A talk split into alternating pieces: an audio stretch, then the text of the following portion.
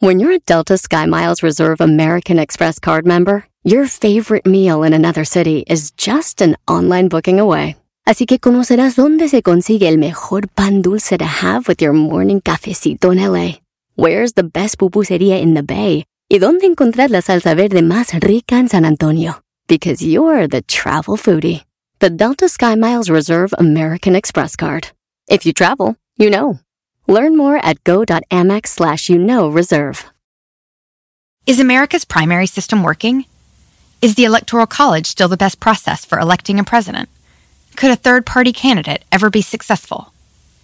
In a new season of You Might Be Right, former Tennessee governors Bill Haslam and Phil Bredesen gather the country's top experts to explore these issues and more as we approach the 2024 presidential election.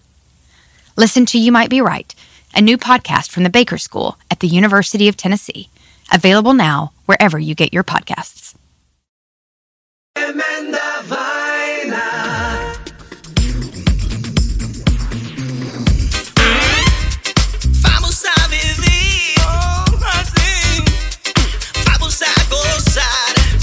Amigos, bienvenidos a Tremenda Vaina, el show donde escuchas cuatro historias absolutamente increíbles. Pero solo una es falsa, fake news. Hola, soy Danilo Álvarez Soy Román Rojas. y esto es Tremenda Vaina. En este capítulo de Tremenda Vaina, Rey en castillo de arena. Jane de la selva. ¡Oh! ¡Ay, ay, ay! Enamorado de las chanclas. Capricho espacial. Esto es Tremenda Vaina, episodio 23. Y comienza así. Así. Ay, ay, ay, papá. Tremenda. ¿Cómo está el amigo Danilo Álvarez en Cali, Colombia? Muy bien, Román Rojas, ¿cómo amaneciste, carambas? Bueno, yo amanecías a las siete y media de la mañana y ahora son las once y cuarenta de la noche, hora de Nueva York. Tic-toc, tic-toc, Llevamos mucho tiempo vivos, mucho Sí. tiempo. Pero muy bien, Román, me alegra oírte y estamos hoy para darle un nuevo episodio de Tremenda Vaina a nuestros fans que se está multiplicando como gremlins. Así muchachos. es, y está Danilo en Colombia, en Cali, Colombia, y yo estoy en Nueva York. Un abrazo. Y queremos mandarle un saludo muy, muy, muy, muy rápido a los fans que nos escuchan en ciertos lugares del mundo que nunca pensaríamos que nos estuvieran escuchando, como en Irlanda. Irlanda. Saludos. Saludos a mis amigos en Irlanda y un abrazo grande también a nuestros amigos en Colombia. Tercer país que más nos escucha, muchachos. Vamos para arriba. Eso. Estamos aquí compitiendo. Eso. Y saludos a todos los demás. Así que bueno, por ahora vamos al grano. Vamos, Danilo, a hacer el Como recuento. dijo el dermatólogo. Al grano. Sí, señor. vamos a recontar las cuatro historias de la semana pasada y vamos a revelar cuál es fake news de las cuatro Ay, historias. qué emoción, Román, qué emoción. Esta es la parte más emocionante de todas. Acuérdense, nuestros amigos, que este show es acerca de cuatro historias increíbles, pero una es falsa. Vamos a revelar cuál fue, Román. Tremenda vaina. ¿Cuáles fueron las historias del la- el episodio pasado? El episodio 22, las historias, la primera historia fue el cómelo todo. Sí, señores, de un tipo que se come todo lo que se atraviesa, tornillos, alicates, cualquier vaina. Exactamente, parecido a nosotros. En la número dos, el origen del baile del ataúd. Eh, la musiquita esa que estamos oyendo tanto. ¿Cómo empezó el meme que se tomó el mundo? El de los negritos bailando. Eso los africanos. Bailando con ese ataúd a cuestas. La número tres, uno en un millón. Qué linda, de un niño que dedicó su vida a los ancianitos. Muy lindo. Y la historia número cuatro, salvada por la silicona. Correcto, es de una mujer que recibió un tiro en el pecho y el tiro rebotó. Ay, papá. Entonces, Danilo, dame el redoblante. Vamos a revelar la historia que no es de verdad, the fake story. Y así que tápense los oídos. Si no quieren saber cuál es el fake story, Danilo, Ahí va el redoblante de tremenda vaina.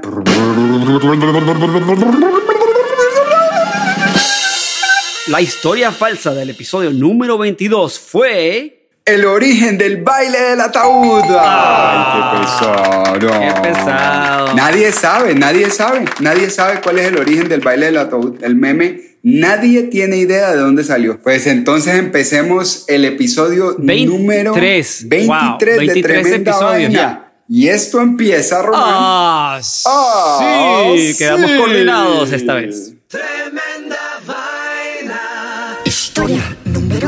Entonces, Danilo, ¿qué historia me tienes para hoy? Espero que estés preparado para una vaina de este calibre, Román, de este tamaño. Uf, ¿Sabías que hay un rey en Río de Janeiro? ¿Sabías que una ¿Ah, sí? monarquía, Río de Janeiro es una monarquía? El hombre... ¿será Neymar? Sí, vive, bueno, no es, Neymar, no es Neymar, pero podría ser. Este- en este caso, este rey por una razón diferente. Resulta que este tipo vive en un castillo así de esos de puntitas, con torres y puentes sobre un pozo y toda la vaina. El rey, Como yo. como tú, el rey se llama Marcio Misale Matolías o Matolias y lleva 24 años sin pagar arriendo, ni luz ni agua en el barrio más prestigioso de Río de Janeiro que se llama Barra de Tijuca. Uy, qué fresco el tipo. Muy fresco y vive en un castillo, en un castillo con vista al mar.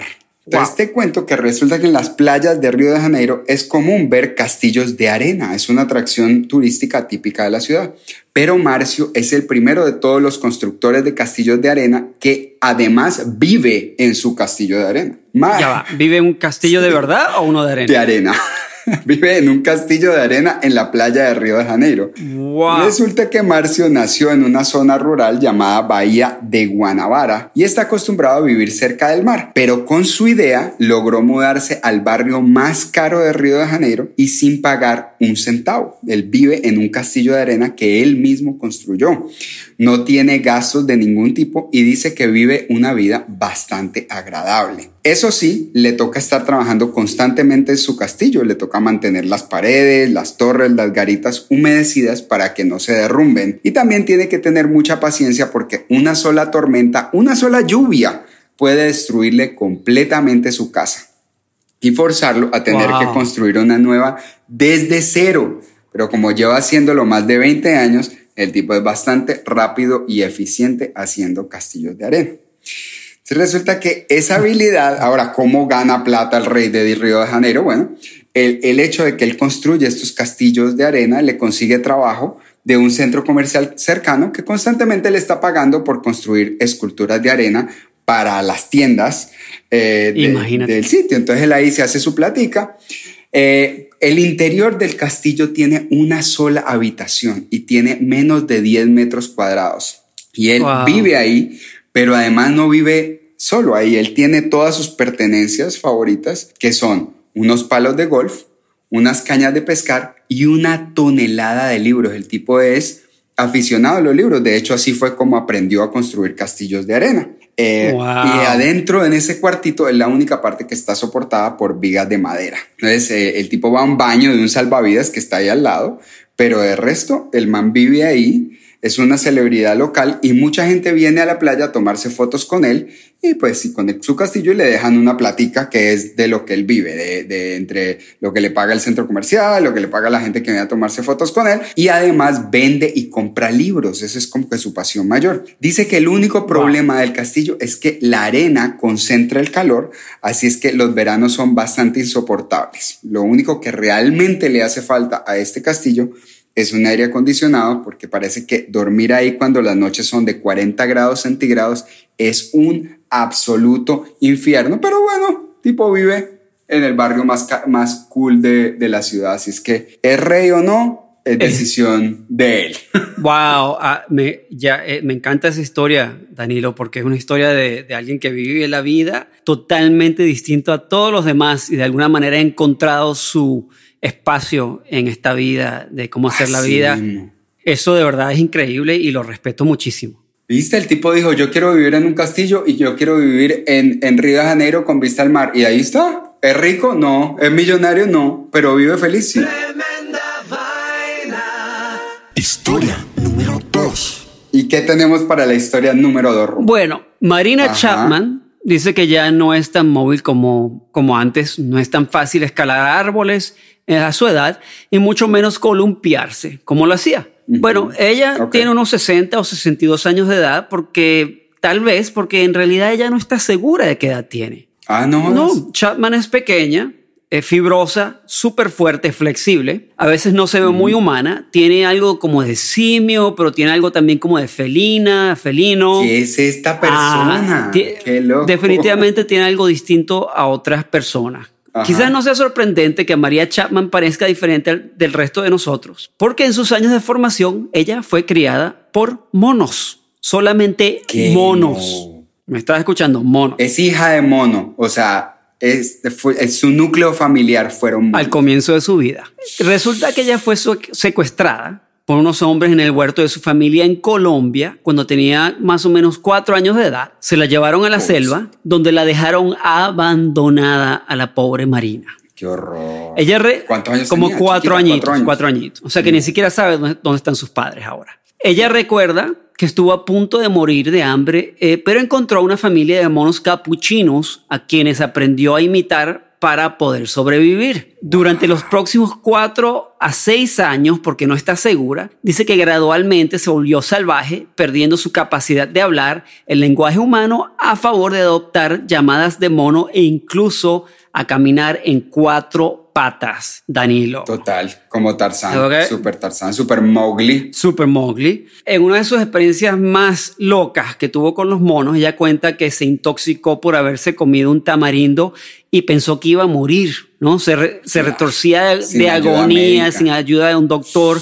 Cuando de repente un mono mayor de la tribu, el que ahora ella le llama abuelo, le llamó abuelo, la llevó a unas aguas turbias, un pequeño lago, y le señaló que bebiera del agua de estas aguas No. turbias, ¿ok? Porque la vio que estaba enferma. No la acaba de matar. No, ella vomitó después de beber el agua y se recuperó. Ajá. Gracias a este mono, Wow. que de alguna manera el, el man sabía que si tomaba esa agua se iba a recuperar. No, me, no sé cómo, cómo se explica eso, no sé. Claro, quién sabe, el mono dijo, esa agua te revuelve el estómago, te hace vomitar. Claro, eso, los animales son mucho más inteligentes de lo que uno piensa. muy sabio, muy sabio. Y sí. entonces después dice que después de, ese- de- de que ocurrió eso, los jóvenes monos se hicieron amigos de ellas, lo aceptaron más y bueno, a Marina se hizo más cerca, aprendió más de ellos, cómo trepar los, los árboles, eh, qué se podía comer, qué no se podía comer, cómo limpiarse. Pronto descubrió que si se paraba debajo de los monos cuando cargaban la- los bananos, inevitablemente dejarían caer varios bananos y ella, si era lo su- suficientemente rápida, podría agarrarlos para sí misma. Con el tiempo, Claro. dice que los monos le permitieron sentarse en los árboles con ellos, bueno, ser parte de la familia.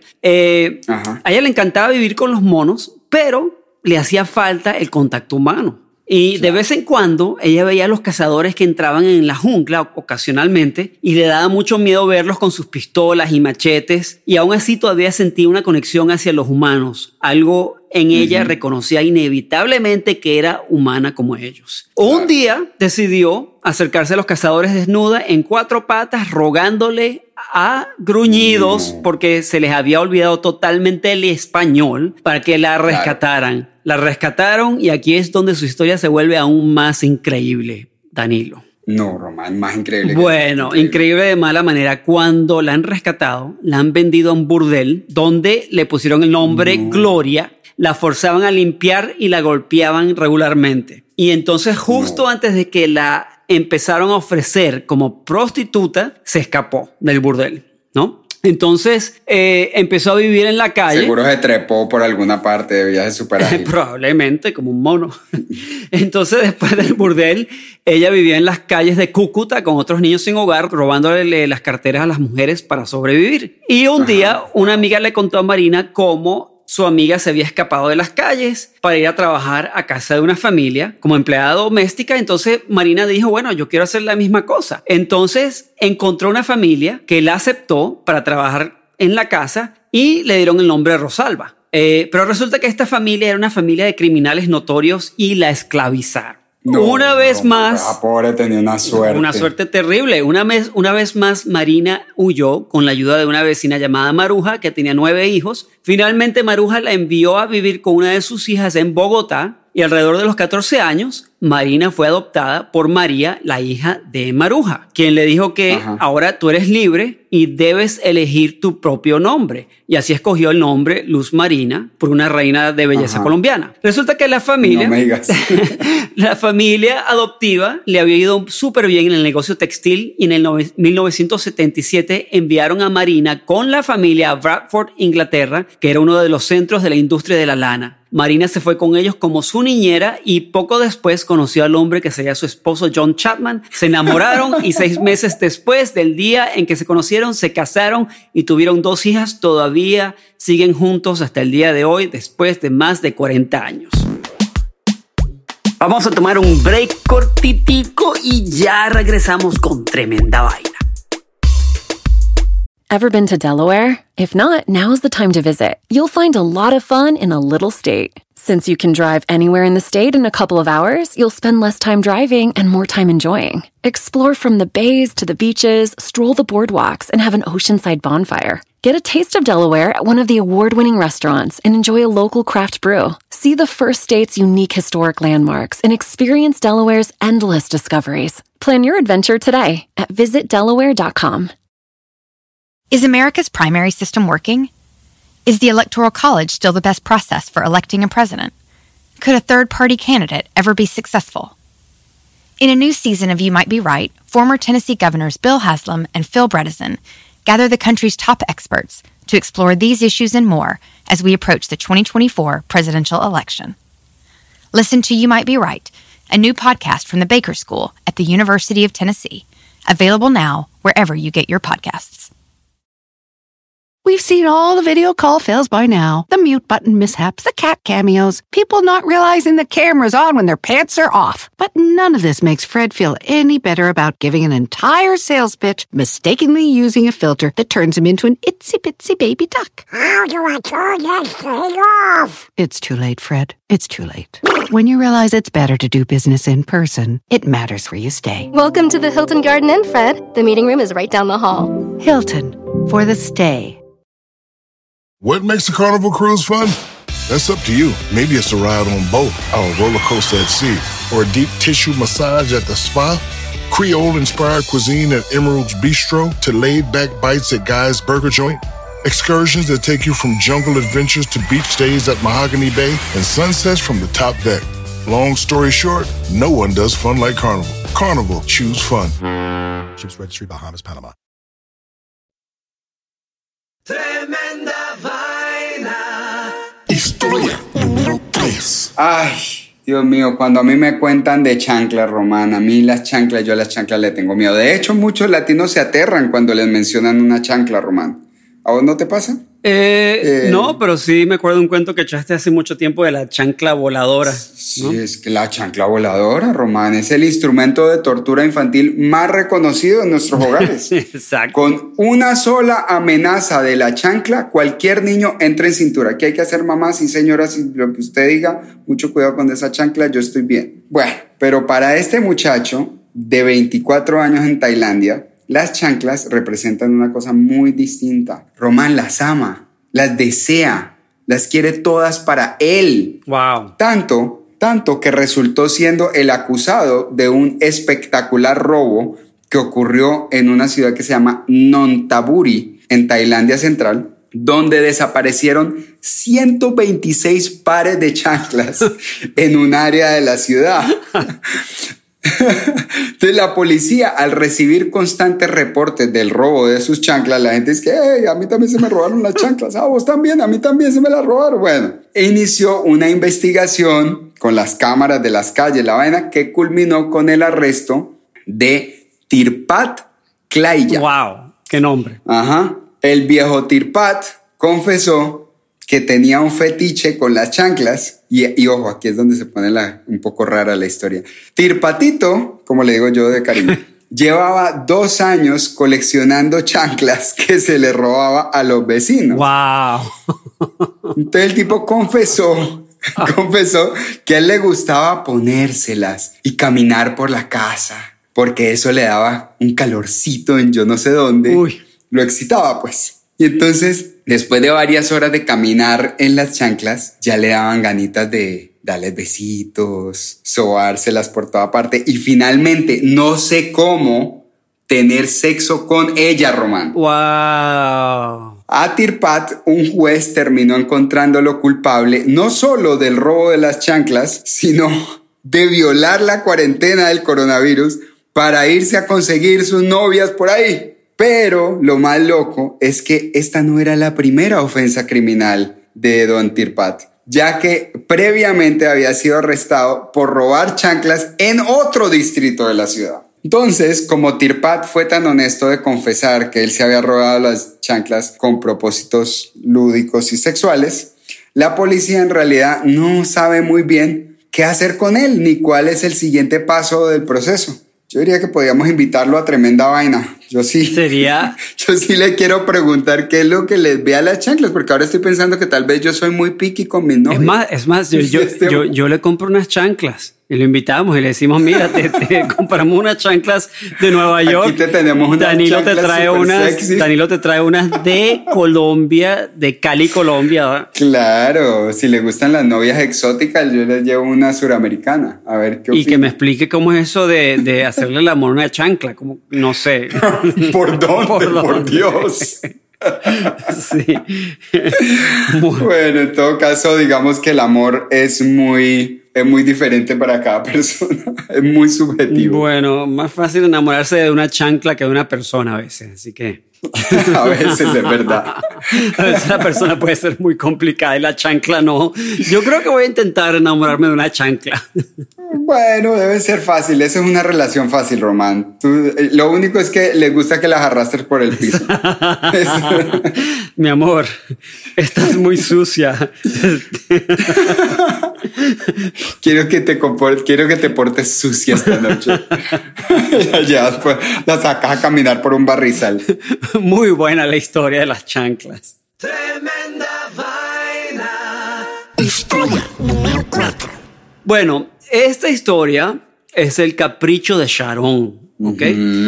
¿Conoces, ¿Conoces a Gianluca Bacchi? ¿Sabes quién es? Sí, ese es el, ese es el que baila por ahí en un video con, con J Balvin, ¿no es? Claro, mira, ese es un millonario italiano de 52 años de edad que se ha hecho muy conocido en las redes sociales Sí. en los últimos años por sus bailecitos. Sí, porque está roca el tipo también. Sí, está así. Y tiene más de 16 millones de seguidores en Instagram y lo llaman el hombre más interesante del mundo por su parecido al actor que aparece en los comerciales de la cerveza 2X. Ah, 2X, total. Es parecido, bueno, ¿sabes es cuáles son los comerciales? Ese mismo. Sí, sí, claro. Ok, presta atención. Su novia, Sharon Fonseca, de Venezuela, de mi país, es una chica muy caprichosa. Es una modelo de 25 añitos de edad y consentida. Todo lo que ella quiera, Gianluca se lo da. Te doy un ejemplo. A ella le encanta el terciopelo. Entonces Gianluca la ha sorprendido y le ha regalado un carro forrado de terciopelo por todas partes, Ay, por cool. dentro y por fuera. Un carro de lujo Puro pimp. puro pimp, ¿no? Entonces, con estos caprichos, a Sharon se le ha metido una idea en la cabeza para que los dos se hagan más populares y famosos en las redes sociales. Algo para quedar en la historia no simplemente como dos personas vanas que lo que hacen es vivir la vida buena. no, porque eso no es lo que ellos sean. No, para, para, nada. nada. Entonces, harán algo en el 2021 que nadie en el mundo ha hecho. Serán los primeros en la historia en ser turistas en el espacio con el propósito de hacer el amor en cero gravedad. Ay, no. ¿Ok?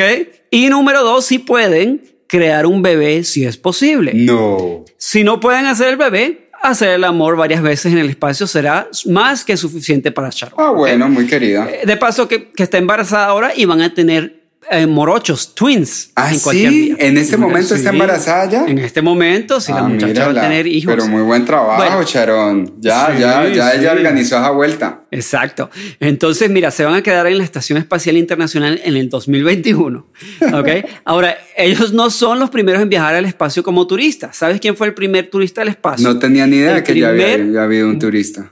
Claro, varios, pero el primero fue Dennis Anthony Tito de Queens, Nueva York, de aquí de Nueva York, y fue el primer turista que viajó al espacio en el año 2001 a la estación ISIS. ¿ok? No. ¿Y cómo Ajá. hizo eso? ¿Lo pagó? Bueno, él lo pagó, pero era un tipo que siempre está, un millonario eh, que estaba muy interesado en cosas del espacio y el tipo terminó siendo el primer turista y no es el único que ha ido, ¿ok? Pero bueno, ¿sabes cuánto cuesta este viajecito al espacio Ni y se me en la. Estación Espacial No, un Internacional? billete larguísimo. Ok, el viaje al espacio a bordo del cohete ruso son unos 50 millones por persona y cada noche que pasas en la Estación Espacial Internacional serán 35 mil dólares por persona por noche. O sea, hay que bajarse como de unos 20 mil dólares, 20 millones de dólares. No, más que eso, Gianluca está dispuesto a pagar la cuenta que saldría en 500 millones de dólares por la ¿Qué, estadía en la qué? estación espacial por una semana y 100 millones por el viaje de ida y vuelta en cohete, ¿ok? Un total de 600 millones de dólares. ¿Qué te parece el capricho no, de Sharon? No, no, no, no, no. no. Eh, lo que pasa es que Sharon debe estar buenísima o una cosa así, porque para que este man se baje de 600 millones de dólares. O sea, ese man debería estar es llevándose a Sharon Stone. O sea, man se podía llevar cualquier viaje para el espacio si le va a gastar 600 millones de dólares. Que me dé 50, yo con eso hago y deshago por todo este país. No, Gianluca, no jodas. Hay hay demasiado, demasiado mal en el mundo que puedas arre- arreglar con esa plata. Sí, vale, reparte para los panas. Y cuando digo los panas, digo los panas, los panas seres humanos. ¿Qué Sí, pasa, mano, brother? Hay mucha gente con hambre y vos gastándote 600 millones de dólares en ir a comerte a tu novia al espacio, no fregues. Gianluca, por favor, cómprale unas vacaciones en, en- en la Florida como todo el mundo. Bueno, amigos de Tremenda Vaina, ya hablamos demasiado de este Gianluca. Así que recuerden que tenemos Instagram, tenemos Twitter, tenemos Facebook. Búsquenos en Tremenda Vaina.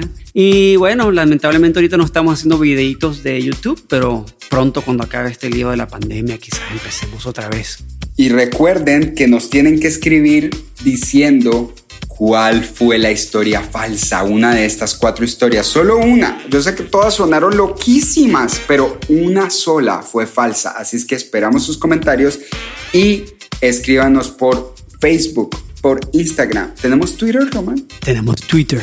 Ah, entonces escríbanos por ahí también todas esas vainas, escríbanos y mándenos un saludo que acá nos encantaría mandarles un saludo desde donde quiera que estén, hasta en la luna, Gianluca. Mándanos un saludo por Twitter, desgraciado. Sí, haznos un mention en Instagram para agarrar unos followers nuevos. bueno, Román, me encantó irte, mi hermano. Te mando un abrazo grande y hasta el próximo episodio de Tremenda Vaina, que Hasta ojalá el- sea muy pronto. El número 24. Uy, ya, como las horas del día. Esto fue Tremenda Vaina. Y termina así. Sí. Tremenda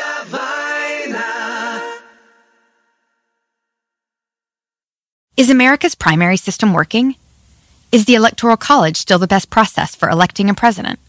Could a third party candidate ever be successful? In a new season of You Might Be Right, former Tennessee governors Bill Haslam and Phil Bredesen gather the country's top experts to explore these issues and more as we approach the 2024 presidential election. Listen to You Might Be Right, a new podcast from the Baker School at the University of Tennessee, available now wherever you get your podcasts. Introducing Celebration Key, your key to paradise. Unlock Carnival's all new exclusive destination at Grand Bahama, where you can dive into clear lagoons, try all the water sports, or unwind on a mile long, pristine beach with breathtaking sunset views. This vacation paradise has it all. Celebration Key, welcoming guests in summer 2025. Carnival, choose fun. Copyright 2024 Carnival Corporation. All rights reserved. Ships registry: The Bahamas and Panama.